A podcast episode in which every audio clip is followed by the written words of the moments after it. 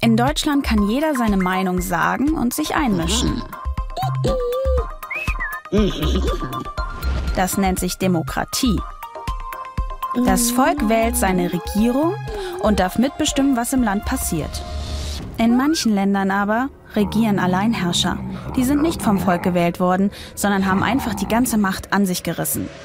Das nennt man Diktatur. Auch Könige und Königinnen werden nicht gewählt.